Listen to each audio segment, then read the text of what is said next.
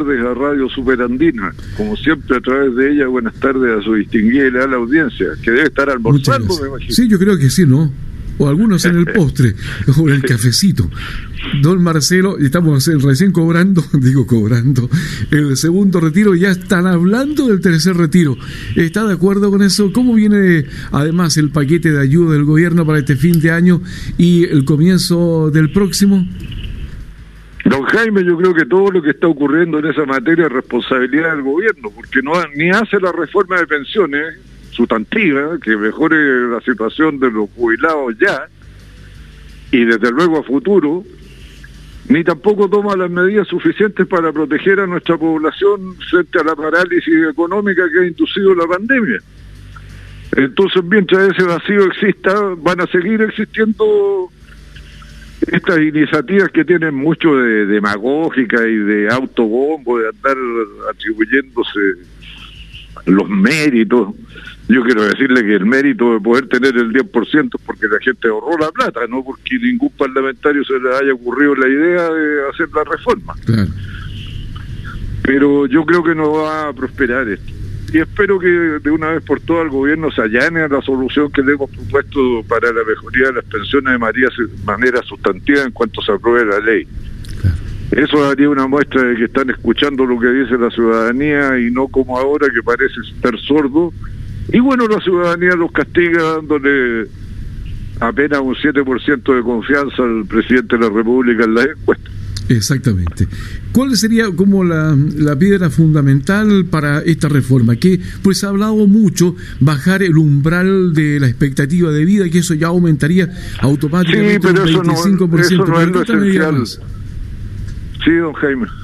No, pero eso no es lo fundamental, don Jaime. Sí, mire, el sistema de ahorro individual en el sentido de que hace crecer los recursos que el jubilado pone o que el, que el trabajador pone para su pensión, va relativamente bien. Ya.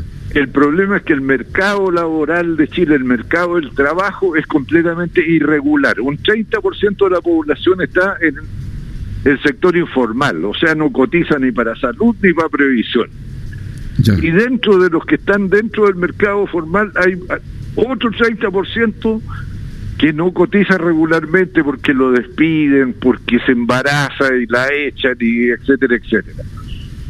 Si usted quiere reparar las imperfecciones que produce en el sistema de pensiones, en el mercado laboral, lo que tiene que crear es al lado del sistema del ahorro individual un sistema de solidaridad. Y por eso que nosotros le hemos propuesto al gobierno que el 6% adicional que se propone vaya completo a solidaridad para poder arreglar las cosas desde ahora y no para las calendas griegas. Como un fondo, como un fondo común, ¿cierto? Solidario, como es lo que se recauda, por ejemplo, para salud a través de FONASA.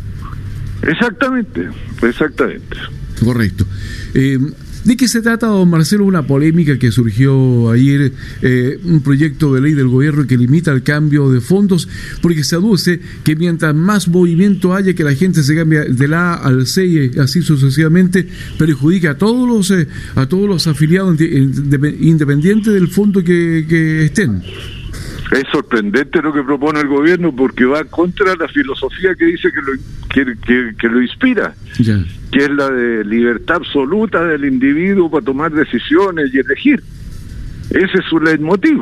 ¿ah? Usted tiene el derecho a elegir su salud, tiene el derecho a elegir la educación, tiene el derecho, pero tiene Solo la parte privilegiada del capital tiene el derecho a especular en la bolsa y hacer que su plata se mueva de un lado a otro según lo que más le convenga. Y los trabajadores que tienen sus ahorros en un sistema de capitalización individual que opera en las bolsas de valores y en los sistemas financieros, ellos no pueden. ¿Por qué? Porque le introducen. Y cuando los ricos hacen corridas de capitales y sacan la plata para afuera, ¿cuál es la restricción? Claro, porque no, no, mire, mire, eh, eh, don Jaime, yo me siento molesto conmigo mismo por tener que criticar a este gobierno con tanta frecuencia, pero es que hacen tan mal las cosas. Yo estoy extenuado, no quiero criticar más porque tengo una visión positiva de la vida, pero estos se encargan de que uno tenga una visión negativa. Bueno, discúlpeme y que me disculpen los, auditores y auditoras también. No se preocupe. Claro, lo que pasa es que como hemos sabido, a raíz de toda esta situación de, de los 10%, uno va aprendiendo y conociendo cosas que la desconocía. Por ejemplo, eh, sabemos o supimos ahora que los fondos de pensiones de las letras A o B, es decir, los más riesgosos, esa plata la invierten en el extranjero y los fondos más pobres, por así decirlo, de letras más adelante, lo invierten en, las bolsas chilenas. Entonces, por eso tal vez por ahí dice que esa corrida, ese cambio, perjudicaría al resto de los afiliados. Sí, pero no puede ser eh, la reparación del problema a costa de los trabajadores. Porque si usted dice que este sistema, el sistema de la capitalización individual de las AFP, es lo funcional al capitalismo, bueno, es consultancial al capitalismo el poder especular y cambiarse para donde quiera, todas las veces que quiera. ¿Y por qué se le niega a los trabajadores y no a los capitalistas que especulan en la bolsa de valores, en los valores bursátiles y que además mueven la plata de Chile para afuera? ¿Por qué no a ellos? En fin. Ah, vamos a seguir conversando y quizás cuánto tiempo más hasta que salga una reforma que favorezca a, quienes generan la plata, porque eh, tiene que ser una, reforma que eh, esté a favor de quienes prestamos la plata ahí para que la, pues. trabajen, ¿no? Porque lo, simple, más allá de, de, esa macro explicación que, económica que uno puede dar, es lo simple es eso. Uno le pasa la plata a, las AFP para que trabajen con la plata de nosotros y después hagan el reparto de las utilidades, pero siempre las utilidades mayores las llevan ellos las menos nosotros. Cuando hay pérdida, quienes pierden son los que prestan la plata. No hay otra explicación más clara que esa. Eh, don Marcelo, se dice que están llegando los cárteles eh, mexicanos de la droga porque se decomisó tres y medio toneladas de marihuana en el puerto de San Antonio. El fiscal antidroga dice que Chile es atractivo para los cárteles mexicanos. ¿Cómo ve usted este tema? ¿Es tan peligroso como eso está pasando, lo que está pasando?